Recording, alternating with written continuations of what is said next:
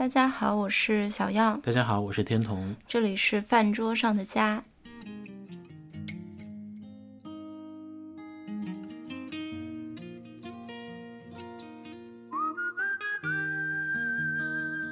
今天我们想聊一个话题，是在离开北京之前想去的餐厅是哪里？嗯，这其实也是源于最近我们身边有一位朋友刚刚离开了北京，我们也在一次就是一起吃饭的时候，在饭桌上问了他这个问题。对，因为过去一年，从大家这个吃了疫情几年的苦之后，纷纷离开北京，甚至离开国内的朋友都有蛮多。就我们的体感，身边的朋友也离开了好几位。然后基于我们那天吃饭聊到这个话题。就想起了很多最近离开北京的朋友，就想拿这个问题也问问他们，嗯，觉得会有不一样的想法。就我们俩自己，当然在抛出这个问题的时候也想了，但好像我们没有那么多实感，所以这次就想说，找到他们，既是重新 connect 的一种契机，也是想真正从已经离开北京的人那儿听一听。这些地什么地方对他们最重要？这些地方为什么重要？他们为什么把他们对于北京的感情寄托在哪里？嗯，你在问他们之前，你有什么最大的好奇吗？嗯，因为我自己第一次得到这个问题的时候，可能确实因为我没有离开北京的实感，所以我一时间竟然想不出一些答案。那能浮出的浮现出的答案，呃，可能是很多年前已经关闭的一家餐厅。有一些想念，但是身边的这些餐厅呢，有一些我们生活当中也有常去的餐厅，也有喜欢的餐厅，嗯，但好像说是有没有一家非去不可，一时间竟然也想不出来，我就会觉得全全国现在什么地方吃不到合适的食物啊，总有吧，就是没有一样东西应该是别处吃不到的，这是我当时最下意识的感觉啊。但是问了大家之后，可能有每个人得到答案还挺不一样的，所以觉得这件事情还挺有启发。嗯，包括就离开北京，其实也是一个有一点沉重的话题。这个沉重不是说情绪上的沉重，而是说你在一个地方有了几年的生活之后，是有一个很重的，也不能说负担吧，有很重的 loads，就是在这个城市的回忆是有重量的。嗯，所以包括我们前两天看到有一个有一个朋友发的离开北京的 vlog，就是一个 up 主。然后他发了跨城搬家的一个 vlog，嗯，对，就看到他有的什么样的东西，他对这个东西的介绍，包括，嗯，他的家里的每一个细节都是这几年怎么变化的。对，然后包括可能就是所有东西收拾停当之后，然后他还是忍不住又回到了他的那个空屋去，最后看了一眼。嗯，我觉得，我不知道，我觉得大家离开北京，尤其是在这里。嗯，度过了人生很重要成长阶段的人，大家在离开告别的时候，都还是会有一些嗯感慨，然后有一些不舍，有一些就是甚至就是仪式感，嗯，就是需要去好好的做一点点告别这种感觉。嗯，反正也重情重义的人们，呃，就这个视频 vlog 也至少有三十多分钟。就是你对北京的感情，至少可以拍成这么浓厚。嗯，对。但比如说，就像问那些离开北京的朋友的餐厅，其实我自己最大的好奇就是，嗯，就因为我觉得想象中可能大家会跟小店有更近的情感连接，然后我自己也很好奇，说大家就是对于北京这个城市的情感，它是融合。就是如何浓缩在一家小店里面的，嗯，然后食物它又是如何承载大家对于北京的最后印象的，这个可能会是我挺好奇的地方，嗯嗯。不过我们先来说一点比较具体的事情，嗯，比如说，如果你真有一天要离开北京了，有没有哪些餐厅是你真的有可能很想去吃一吃的？或许我们的就是来自这些朋友的一些答案可以给你提供一些启发，比如说。呃，有一个朋友就提到一个点，说他离开北京之前，自然还是想要去吃一吃除了北京吃不到的东西了。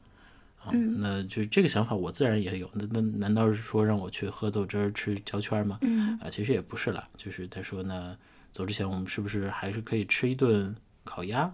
嗯，那这有一个很有意思的问题，就如果你走之前要吃一顿烤鸭的话，你会吃哪家？啊，你会吃哪家？你会吃哪家？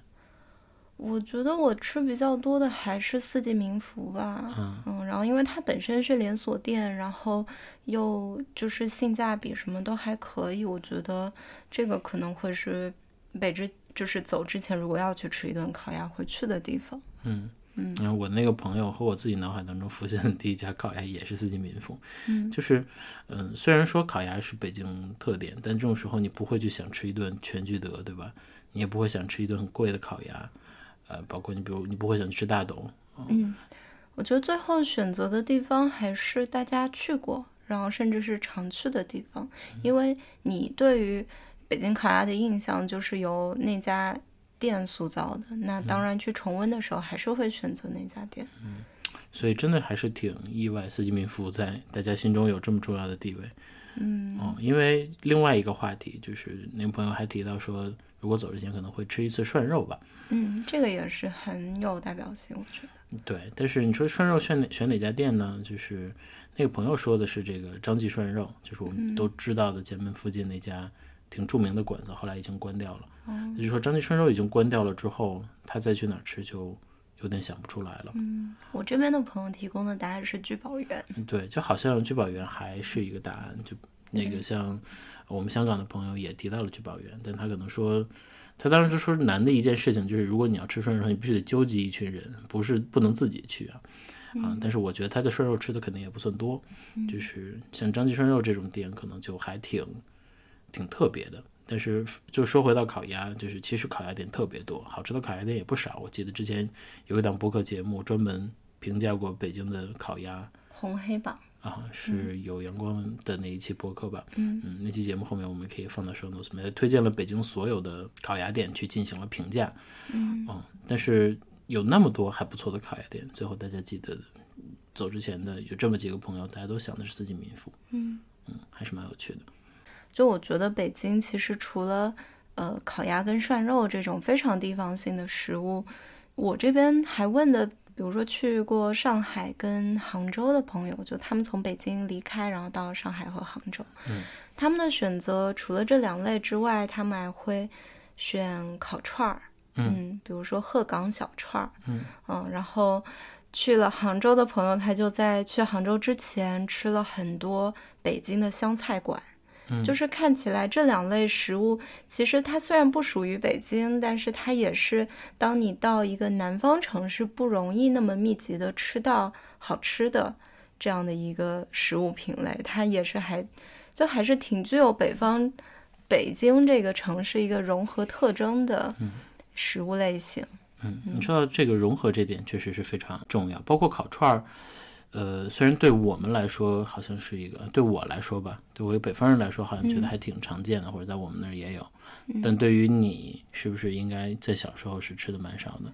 对，就是我们像福州也是这几年因为夜宵经济慢慢起来，大家才会有撸串儿的习惯。但是你说我在福州上学的时候，肯定是没有怎么吃过这种烤串儿的。对，就是我的香港朋友也是这样讲的，所以我就想是。从小生活在南方，其实很南方城市的朋友，应该就是烤串对他们来说，可能跟涮肉、烤鸭一样稀少。对，但是对我们来说就会更细分一点了。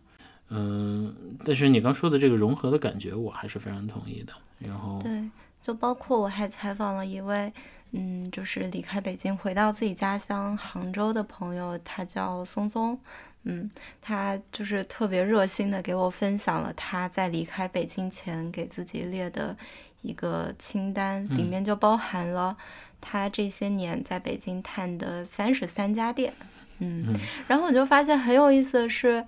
就是他想要去重温的这些店呢，除了嗯，像刚刚提到的涮肉啊，像呃。他甚至没有提到烤鸭，甚至有一半的餐厅，它其实是属于世界范围内的料理，像墨西哥菜、西班牙菜，然后还有很多西餐。这个是我觉得，哎，其实还挺北京的地方的。对，我觉得那个综合程度是非常高的。你说，就是因为所有人说北京是什么美食荒漠的时候，很多人一个反驳的观点是北京有驻京办。嗯，北京各种驻京办，所以你可以在北京这样一个地方吃到全国各地的百分之能复原原本风味，比如说百分之七十、百分之八十以上的菜系，这是北京一个得天独厚的优势。当然，可能你在去去到具体各地吃到的还是比它好吃，但是又没有北京这么丰富和多元。嗯啊，那我觉得你说的世界料理其实也是一种。我对北京印象很深的就是像什么格鲁秀色啦、印度菜啦、土耳其菜啦，啊等等这些，就这些地方，虽然北京大家都被说被南方的大城市们评价为土，但是这些地方这些东西除了北京，可能还真没有地方可以在国内嗯，可以比较轻松的吃到。对，我觉得松松他说的一个理由还挺打动我的。他说，因为他自己特别向往去拉美，就是南美那边旅行也好，体验也好。他说，去到北京这一这一类国家的餐厅，就会感觉在吃一个梦想，就是你通过食物来承载了你去远方的一个想象。嗯，是这样的一个快乐的感受。嗯，嗯我觉得你刚才不是说到那个他们去了上海和杭州嘛，然后但是你很讶异的说他们在北京就会想吃的是西餐。对，啊，因为可能我们都觉得上海，比如上海的西餐水平应该比北京要高嗯啊，所以你刚才又说到他承载他这个去世界的这个梦想，我就会想到这两个城市在吃这个维度，包括很很多其他的维度都在给我们打开新世界，但是上海给我们看的好像是花花世界，但是北京给我们看的是大千世界。嗯不是说一个就比另一个一定好，但是嗯，但我觉得这里面肯定多多少少都还是有一些个人偏见在。嗯但是我觉得可能跟这个感受相通的一点，也是我们昨天问到身边一位还未离开北京的朋友，他的家乡在南京，嗯，但是问到他这个问题的时候，他的答案是家附近的一家桂林米粉店，叫桂林小馆。嗯，也是很著名的一家桂林米粉店了，对。这家店最早是开在北京的胡同里，在车碾店胡同，后来搬到了安定门。嗯、但就是那一会儿，因为北京拆墙打洞的原因，但现在又就是后来就不得不搬到了东直门附近。对，然后他提到这家店，我当时挺好奇的一点是，我说为什么桂林小馆这个店，我其实光看名字我不会有太想去的冲动，嗯，就因为它在我看来太不特别了，它就只是一个地名加上一个小馆，嗯，但其实北京有特别多这样的店，嗯这也是让我发现它不像我们。比如说，在福州，在一个小地方的时候，你会看到张记、陈记，然后任何带名字的店，但可能做的食物品类是相通的。大家是因为在这个地方菜系里面，你要去找自己的招牌。嗯，但是在北京，你首先就是拥有你自己这个地方。嗯嗯我就觉得这个也是北京一个很特别的点儿。我挺同意你这个想法，就是，呃，我也能看到一些到北京来开店的外地老板，嗯就是他们在开一个店的时候，你能真正看出来谁是从那儿来的，就是他的这个店里有掩饰不住的地方的特色。嗯当然，他们在北京开店又很有又又有一种倾向，就是想要把自己的那部分打磨掉一些，好像变成这个城市一个很正常或者是呃没有那么突出的一个供给，因为他想让他的这个好像变得是一个更大的地方。但是，就比如他他选择开在更贵的商场里面，他选择更漂亮的菜单，这都是他在他原他来的地方不会使用的。但是他总会不经意的露出自己的那个地理特色，就总在有一些细节里面，只能看出他的那个纠结感。我觉得这个也是他们开在北京的很重要一个特点，所以他才会把自己的地名就当成自己的招牌放在那儿。嗯，就是一方面它要融入这个相对快餐的餐饮环境，然后另外一方面它也在寻找自己的这种地方身份。嗯。对，就这种 assimilation 的过程还挺有意思的。嗯对，不过你刚说的那个朋友我还挺感兴趣的，就是他居然能给你列出一份三十三个餐厅的嗯。单子，因为呃，就像我刚说的，我刚听到这个话题的时候，我是一个嗯这脑海中是有点一片空白的。嗯嗯，你说有，但是他给我一种启发，是因为我我也认识他嘛，我知道他离开北京前可能有一年的时间都在做自己想做的事情，并见一些朋友，或者可以说是自由职业吧。对，那他也知道他可能很快之后会离开北京，但这个时间我觉得也至少半年到一年的时间。嗯啊，所以他的离开北京和我们大部分人离开北京的那个状况不太一样，他有一种提前计划的对预谋感，并且他还有充分的时间做这件事情。嗯，所以我就会觉得好像和我一开始想这个话题说有哪家餐厅是不得不去的，我好像想不出来。但如果说我有充分的时间，我去再去列一列我还想再去的餐厅，或者我喜欢的餐厅，真的把它们都列出来的话，又是另外一种思路。而基于这种思路，就又可以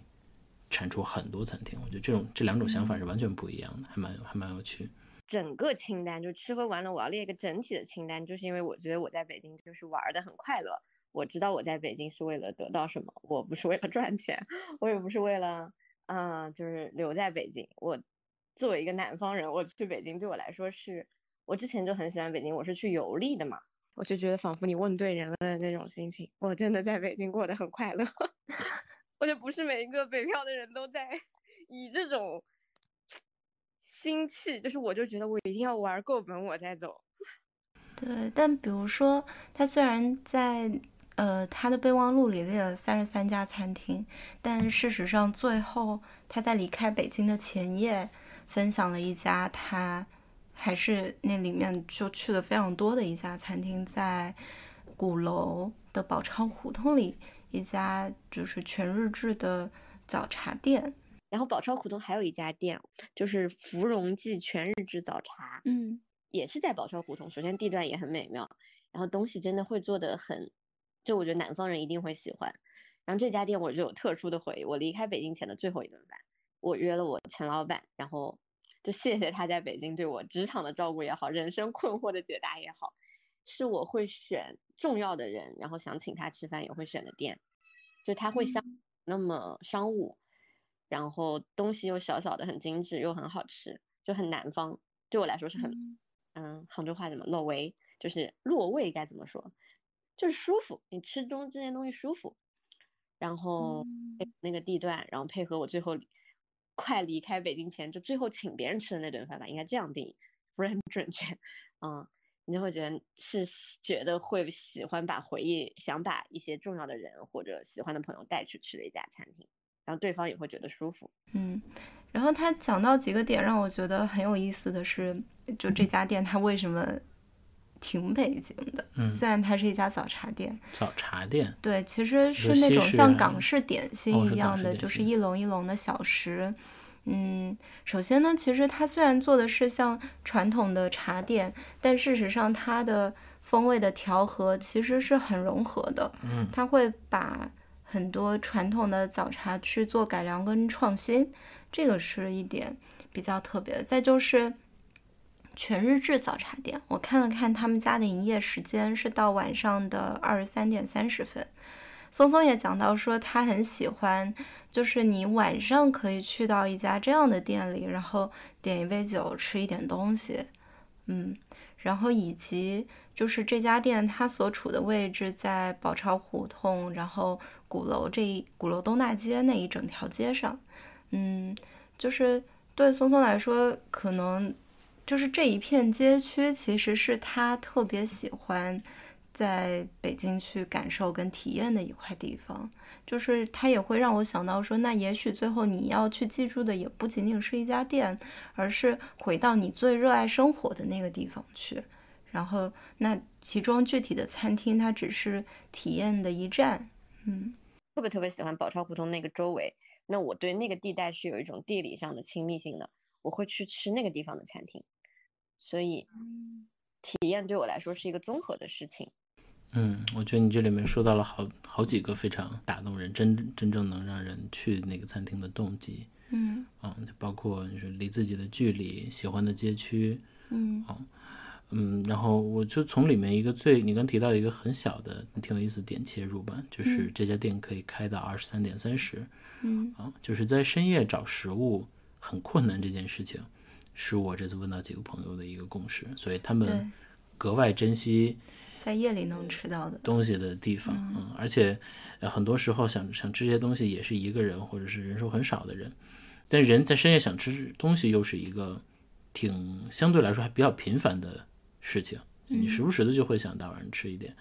啊。所以呢，除了麦当劳之外，你能选择的店，就一定你会在这些地方有过很多次的体验，然后那个体验还都是挺难忘的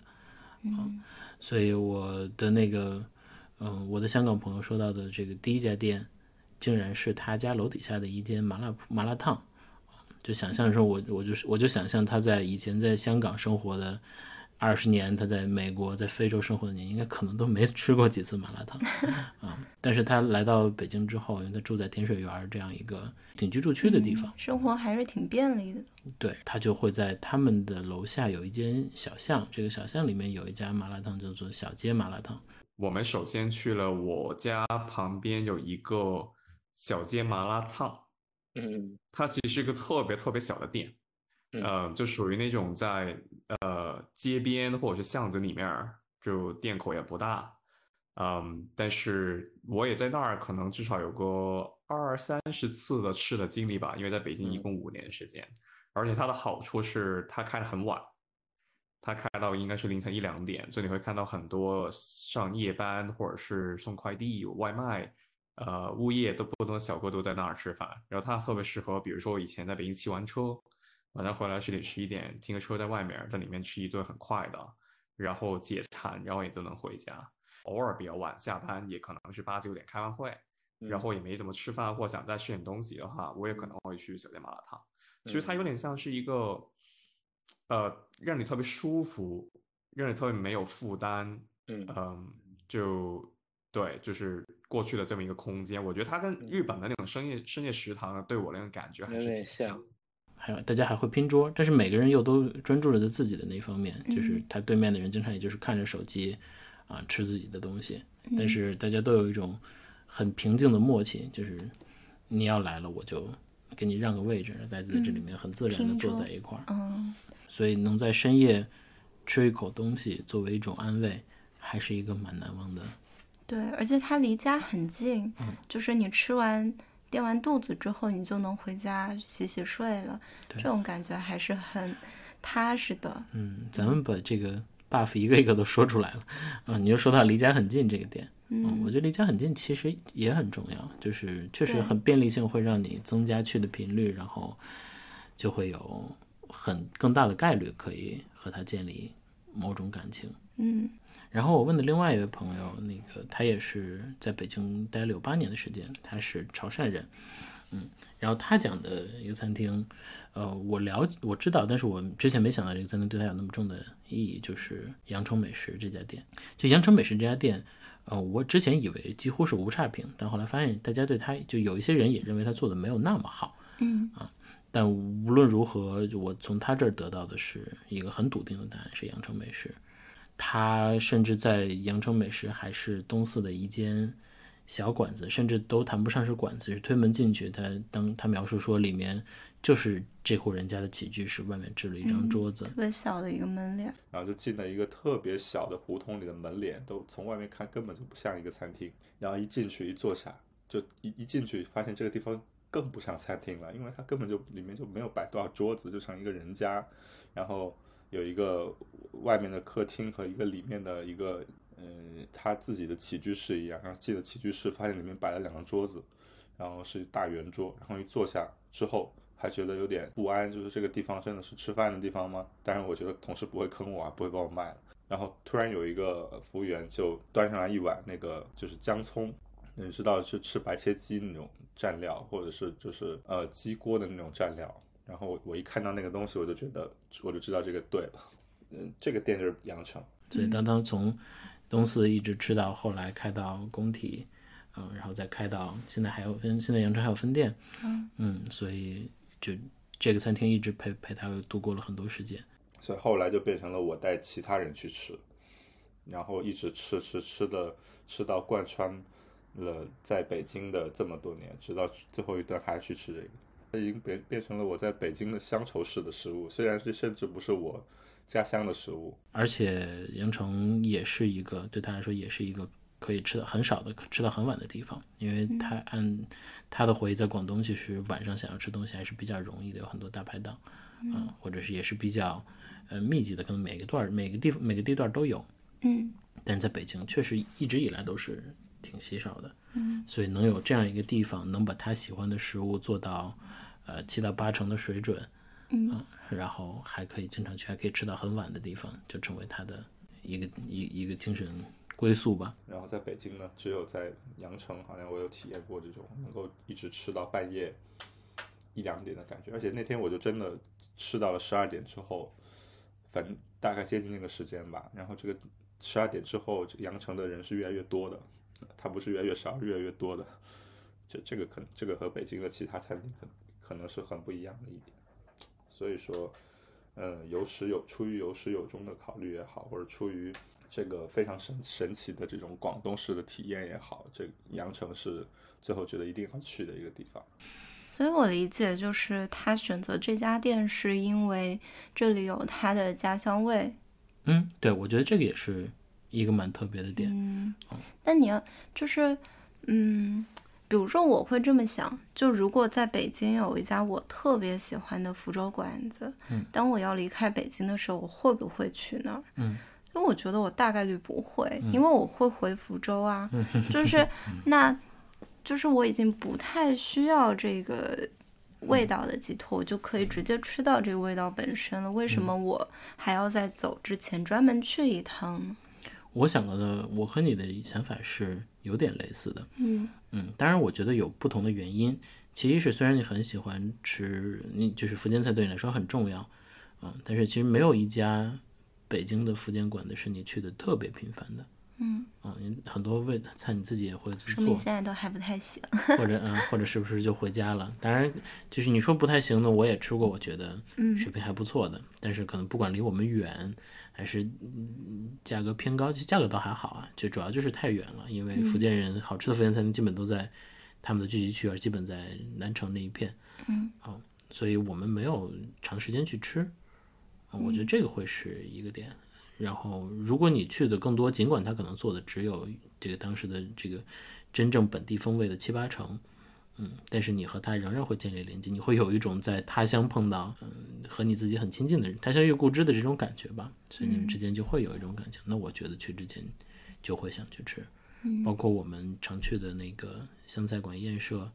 就说他是这个希望能做湖南人在北京的家。我觉得他做的风味肯定也做了一些湖南菜上的调整和优化，嗯啊，所以他可能更适合就是普通人的口味，他也没有这个我们知道那些湖南菜那么辣，那一定也会有在北京的湖南人走之前会想去他们家的吧，嗯，就我觉得那个感情只要建立了，这个餐的味道其实只是入只是敲门砖，嗯。而另外一个维度，就我这位朋友，其实离开北京之后，没有去到国内其他城市，但是去了日本。啊，那从这个意义上来讲，扬州美食就是 他对中国故、对故乡食物、对北京，可能甚至对整个中国，啊，中国餐的一种寄托。但是他到了日本之后，如果再想吃一个他吃起来比较舒服的广东餐，其实有点吃不起，因为在日本粤菜还蛮贵的。嗯，所以其实听起来。大家在离开北京的时候，实际选择的除了刚刚讲到一部分能够代表北京的食物之外，更大一部分是情感，就是你跟这家店有非常深厚的感情，嗯，所以你会想要在离开的时候再去一次，嗯嗯，对。但说到底，我觉得最后蛮重要的一点就是大家相互。一起度过的时间，嗯，对这件事情可以是自己度过的，可以是和朋友度过的，可以是和嗯这家店里的熟人度过的，嗯嗯。但是这是一些你心甘情愿的愿意在那里度过时间的地方，嗯，就是你想要约一个人第一时间会想要去的地方，所以你在这个地方就会有很多不同的复杂的回忆，嗯，翻转上来，然后最后对这个地方难以割舍，嗯。就我，我可能很多时候不是第一时间想到的地方，而是，就是当我不知道去哪儿的时候，哦，那就去那儿吧，那样的地方。嗯嗯，你那样的地方在哪儿呢？那也就是问说，如果我们离开北京，最后想去的地方吗？如果这是你的答案的话，嗯，我其实有两个答案，嗯嗯，但是方向不太一样。嗯，第一个方向其实也是听完松松他跟我分享他的清单，我才想到的，就是在呃美术馆东街上的粉苏苏。嗯嗯，因为我在中国美术馆那附近其实住了三年时间，嗯，那也是我毕业之后的第一个家，嗯，然后那一带其实也是算北京二环里，就是一个生活感很重的地，嗯嗯，那那家粉酥酥呢，它其实是一家越南越南菜吧，嗯但是主要是做越南米粉跟三明治一些相对快捷的小食。嗯，然后我记得有一段时间，可能每一周都会去他们家吃一顿饭，就过个马路就回家了。嗯首先我觉得还是食物本身，这个越南米粉的味道，它本身很贴近我的口味，就是高汤，然后又是米粉，嗯清清淡淡的，然后特别舒服吃了。嗯，然后再就也是因为去的多了之后，跟这家小店的店长，然后包括他们当时的调酒师。有一些面熟，嗯嗯，然后就经常吃着吃着，然后他们就会端上来一盘小食，说这个是送给你的呀。然后包括，嗯，就北京刚疫情那一会儿，就是去他们家打包外卖，然后他们就在那个外卖里塞了一整袋的口罩。对，这个是在 二零二零年初，就那会儿，你觉得这一整袋口罩还是特别珍贵的。嗯，就我觉得这个是我会想要回去的地方，而且包括它所处在的街区也是有我很多记忆的地方，会想要去重新走一走美术馆东街，然后以及附近的胡同，然后吃一碗他们家的米粉。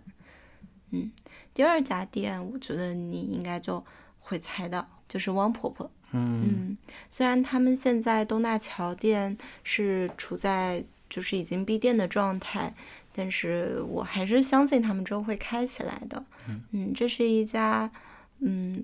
武汉人经营的小馆子，最开始是开在北京的北新桥地铁站口，我也是从那会儿开始吃他们家的店，嗯，然后吃到后面就是跟。这一家人也就是越来越熟悉，然后包括去年北京五月份疫情封控特别严的时候，那这些餐饮其实没有办法堂食。就其实那会儿你确实还挺担心他们的，觉得这样的经营处境是非常困难。然后有时候下午就会跑到他们店里，跟他们的厨子就是聊聊天，然后帮他们厨子拍一拍做菜的视频什么的。就是你。就他们对我来说，就是像在北京的家人，嗯，包括每次，呃，过完年回来，然后就会想要去他们那儿，就是自己吃碗热干面，然后吃吃一碗婆婆做的那个藕汤。对，我觉得就是他们像家人的那个细节，就是有时候我比如说点完藕汤，他们因为是塑料碗装的嘛。然后婆婆把那个藕汤端出来给我的时候，然后会拿那个手背去摸一下藕汤的那个碗的边缘，说：“哦，那可能不够热，我就再给你回去加热一下。”我觉得这种细节就是很像家人之间的举动。嗯嗯，所以我觉得这两个地方是我如果有一天离开北京，我会想要去再重温一下的点。嗯嗯，我都挺同意的。听完你的感觉。就尽管我其实汪婆婆去的很少，但是我一去就可以感受到那种气质，就是从呃过去的汪弟弟、汪婆婆，还有厨师，嗯，王伟他们每个人对待客人的态度都没把你纯当客人，嗯，就是他不是在用一种客气的方式在跟你对话，他的客气可能体现在他很豪迈的过来说跟你来尝尝我们的菜，或者是要不要吃这个。啊你就好像就要不要吃这个，其实也像是某种推销，对吧？嗯。啊，但是他就是用他的那种方式说出来，就不会有这种感觉。嗯就当你没有被当成客人被被对待的时候，你就其实去这家店就不会有消费的感觉，嗯，而是说和他们就回去看看他们。嗯每次我去他们店里的那个心情，而且我经常就是尤其是我一个人如果出门逛街的时候，嗯，像去芳草地啊什么的，我就一定会去他们家吃嗯吃饭。嗯嗯，你呢？嗯，我只左想右想，其实我最想去的那些餐厅已经不存在了，就是这是带引号的不存在了。嗯，但是我还是觉得可以把它讲出来分享一下。嗯，但这个问题我第一次想到的时候，我脑海中其实浮现的第一个餐厅是洗衣郎，就这间餐厅已经在北京不存在，后来他还以这个名字，以不同的名字都开过，是可能是同样的厨师。这是一家什么餐厅？呃，对，这是一家天妇罗专门店。嗯哦，这这个特点也蛮少见的。嗯，但我就说这家餐厅可能后面还以不同的形式开过，但是我有零星的去过，但是就是那个餐厅已经不是我最想去的这家餐厅了。嗯，为什么会喜欢吃这个餐厅呢？因为它作为一个天妇罗专门店是非常非常早的，应该是在二零一五年就在北京开起来了。那时候北京开开刚刚开始开这样的店，嗯，那个时候也是我大学生涯的末尾，那个时候可以有一些余钱，有一些余裕，啊、有一些对新的生活的向往，以至于我要离开海淀，来到朝阳吃一些我从来没吃过的餐厅。嗯，然后那个时候刚好有一个什么 app 呢？它叫做 Enjoy，嗯啊，这个已经应该已经消失了吧？Enjoy。嗯，应该是吧。对，但是呃，有很多美好的回忆，甚至知道一些我们现在的朋友以前也在 Enjoy 工作过，嗯，等等。那这个 app 呢，其实就像一个更精选版的美团或者一个精选版的团购，它选出了一些不错的餐厅，并在这个餐厅里面提供一些相对低价的套餐。啊，它和我们现在还有的那个顶食剧，就是餐厅周的那主办方有点像，但是那个时候的选择感觉更用心、更精、更更精确、更更便宜。嗯嗯，所以我很很早就成为了 Enjoy 这个产品的用户，然后 Enjoy 也带着我去到了，就是它成为我出离开校门出来吃一顿的契机，啊、也因此吃到了更多的餐厅，不同的种类，然后从而进一步打开了食物对于我的好奇。嗯，那为什么是洗衣郎呢？我觉得洗衣郎就是我在这个过程当中吃到的最惊喜的一间餐厅，然后它也它就成为了这个意象的一种代表。嗯，我现在还很记得，当我第一次吃天就这样的天妇罗专门店的时候，每一种呃食材，我现在也依然认为洗衣郎当年的洗衣郎是整个天妇罗专门店水平很高的门店，就在日本也吃过一些店之后，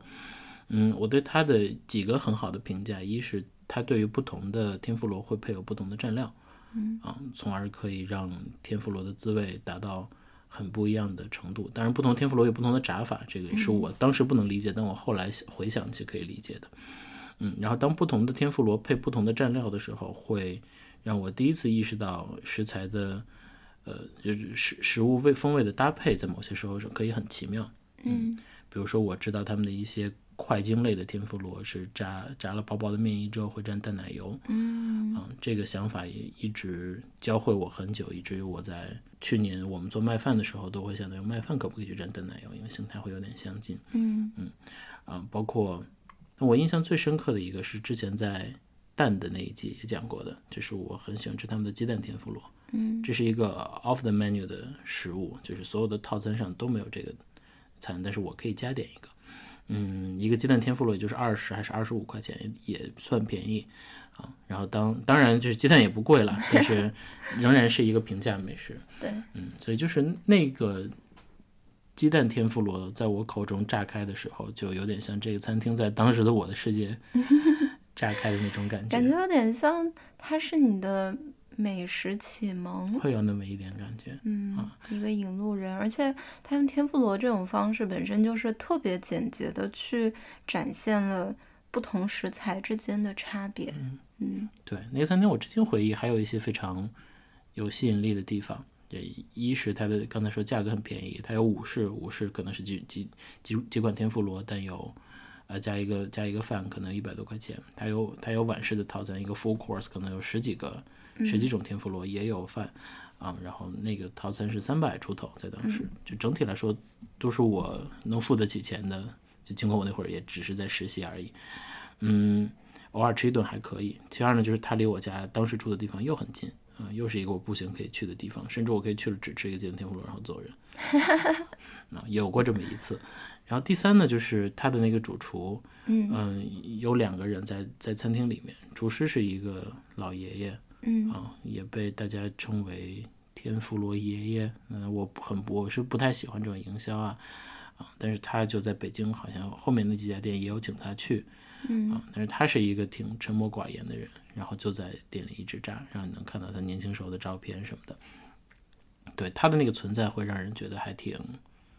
安定的。就你知道他是有技术在的，那是最开始的过程。但是年龄也会让你觉得是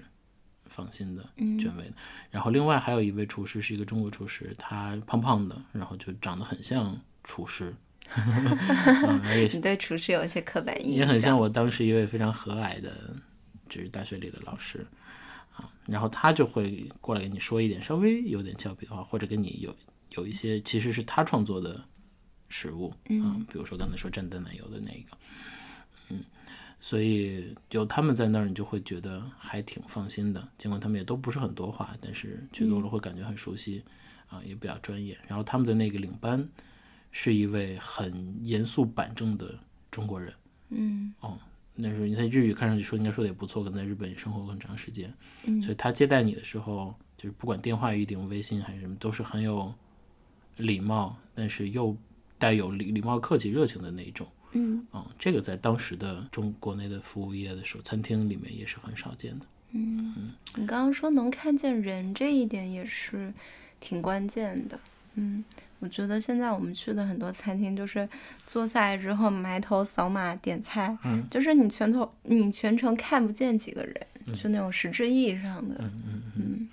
对，就是我其实每次扫码点菜的时候感觉都很不好，就是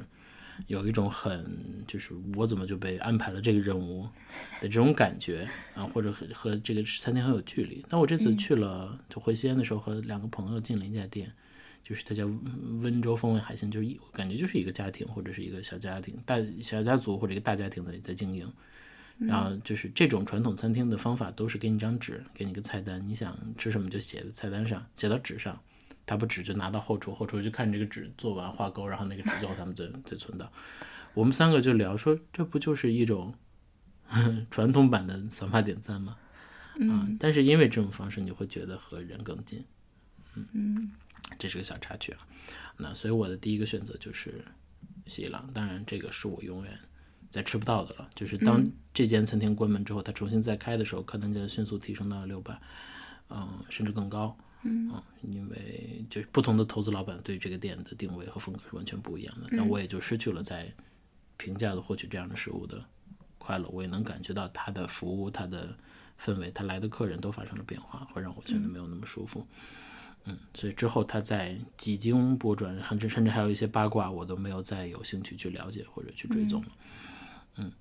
另外的两间店呢，其实是酒吧，因为我酒对我来说还是非常重要的。嗯嗯，所以就有两间酒吧是我在喝酒当中去的最多的两间店，但是他们现在都已经开了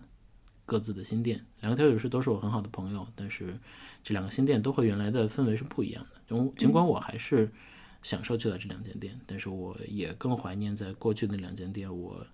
和对我来说都非常重要的朋友们说过的很多话，度过的很多时间。这里面有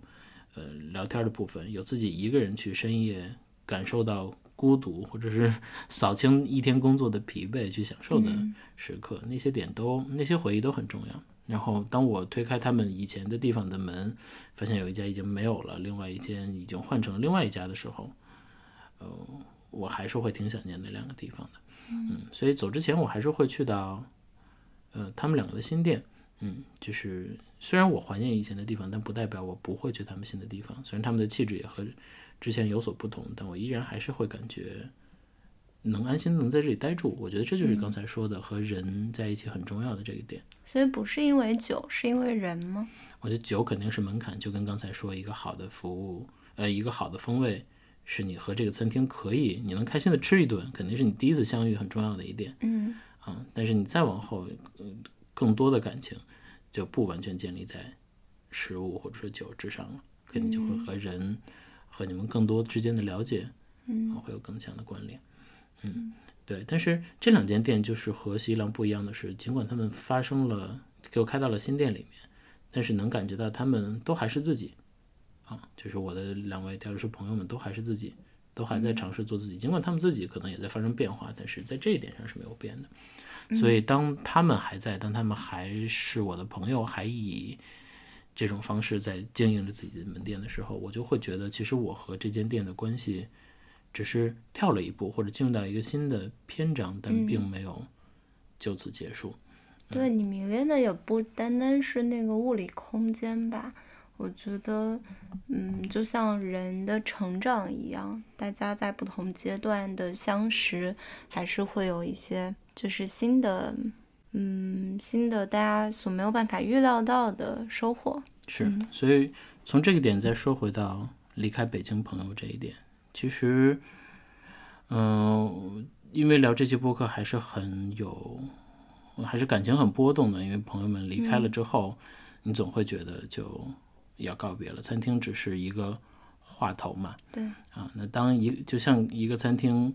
呃，歇业或者那个空间关闭了之后，它可能会在新的空间、新的时间产生出新的交汇的可能性。就如果我还是很喜欢过去的那个那个餐厅，我就无法和新他们的新的形态去产生新的关联，产生新的故事。那当朋友们离开北京了之后，如果嗯，其实我们也可以在新的维度上创造新的体验。朋友们离开北京，但还是朋友这一点。对，嗯，所以其实对于所有离开北京的朋友，我还是很开心可以和大家在这里相遇，也很开心这些相遇是发生在这里的，因为是代表我们自己，或者是某种意义上组成我们自己的很多选择，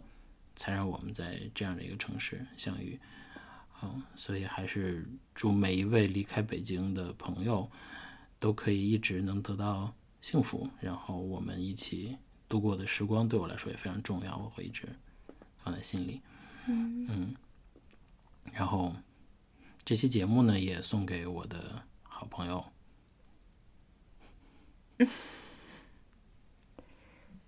嗯，因为上线今天也是你的生日，嗯。送给嘉瑞，呃，我们其实没有差几岁，但是之前我们认识的时候，感觉你是我们好朋友当中最小的，所以在过去我们认识的六年当中，嗯，呃，是你的二十岁的前一半和我的二十岁的后一半，这一段时间是我们一起度过的，呃，所以现在你已经在杭州的新家在建立自己新的生活，呃，但是我在回想最开始我们认识的时候，还是觉得。这个都是很短的时间罢了，但是这其中的很多的呃时间当中，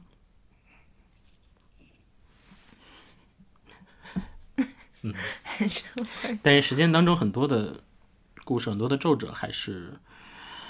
嗯，都还我都还记得，嗯，我们在真实的世界里面。我们在很抽象的世界的探讨，我们在对自己内心世界向内的路程上都一起去过很多地方，嗯，去过很多餐厅，嗯，所以包括甚至有一些很重要的时刻，我们都知道只能自己独特独自面对，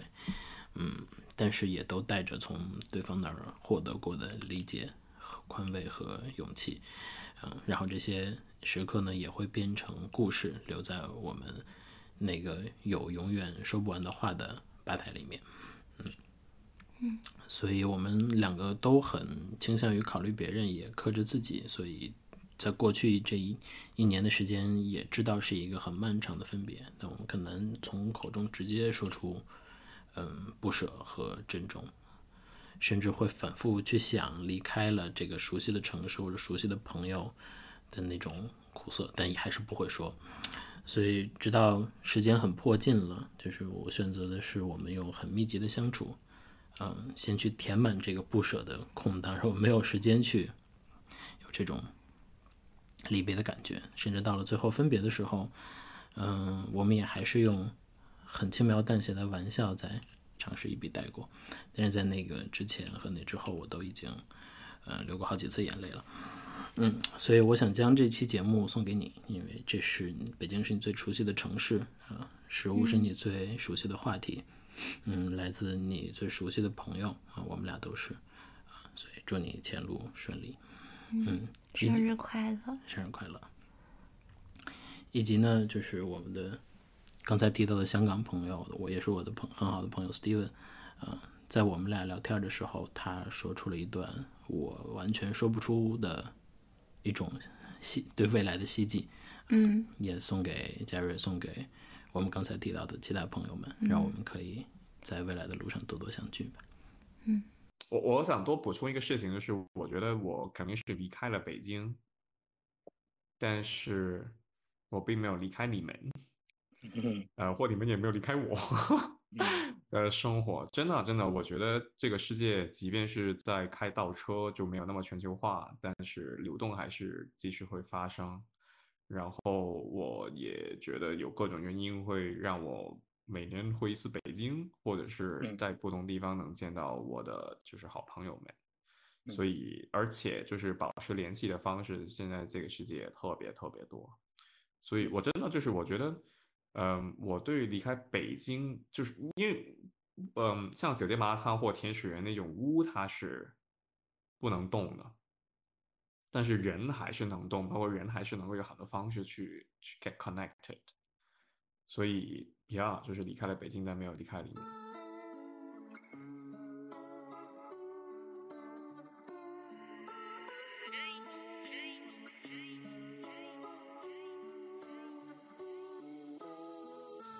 我 can play，这是我们这一代，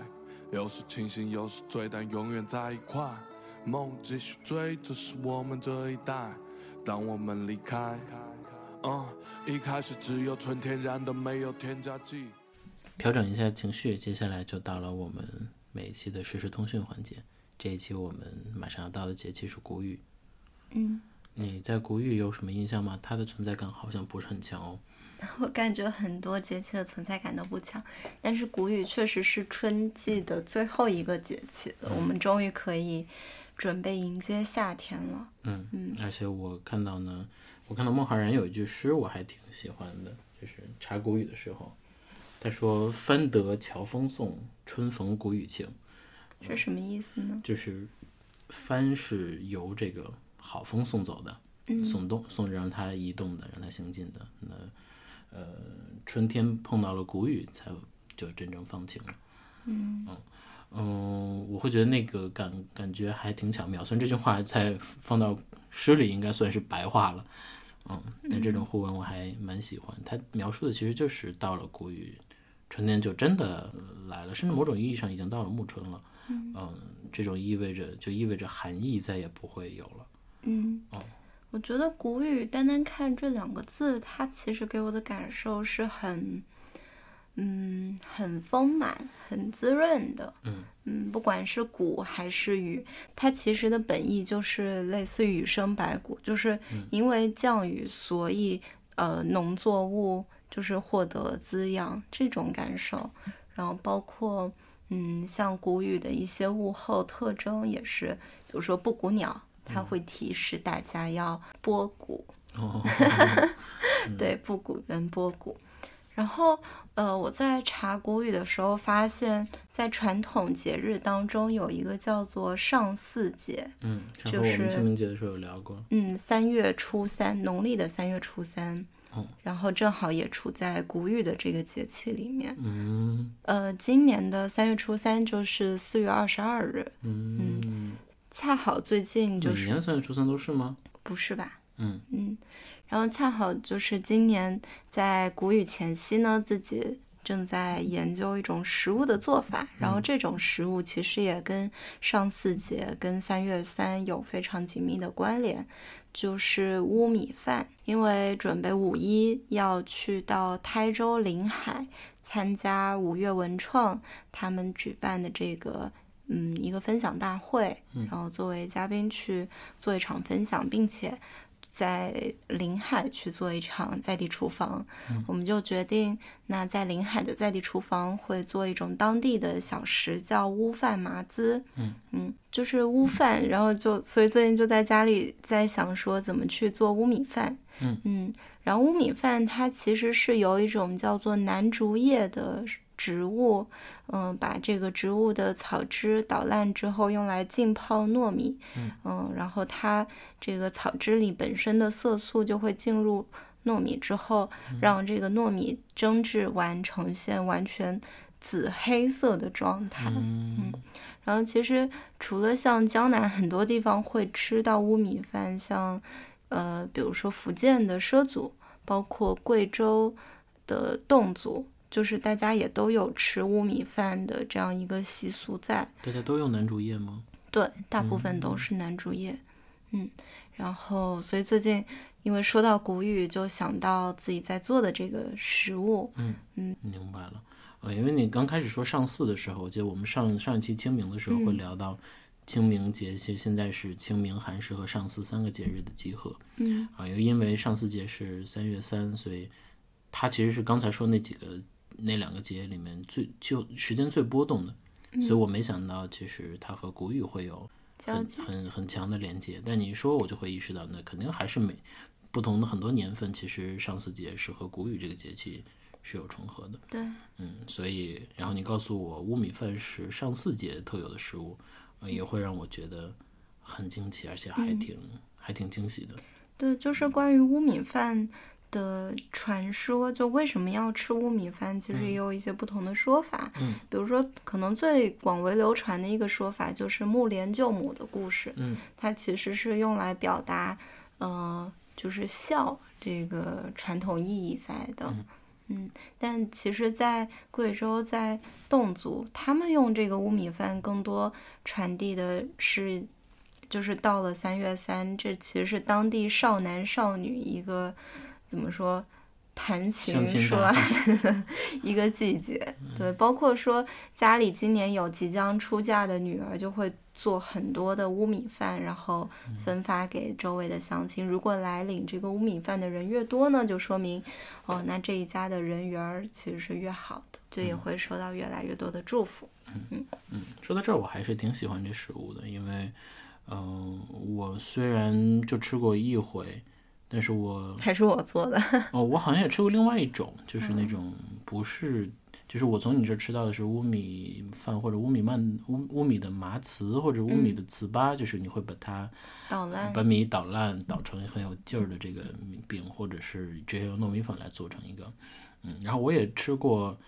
我印象中无锡那边地方的乌米饭是颗颗分明的，然后用来蘸白糖的。对，那个是最直接的吃法。嗯嗯，我觉得它的吃法还挺多样的，然后它的不同口感也挺奇妙。嗯，所以呃，小样会在五月一号到三号在临海去做一场分享，并且还有乌米饭的在地厨房。如果嗯感兴趣的话，还是可以到临海去一起去做这个参与这个工作坊，因为台州还是很好吃的啊，台州。嗯，我记得我去台州玩的时候，和朋友一起吐槽过，就是台州机场的那个宣传语，好像是“山水之城”，然后“制造之城”这样的。嗯，就是这个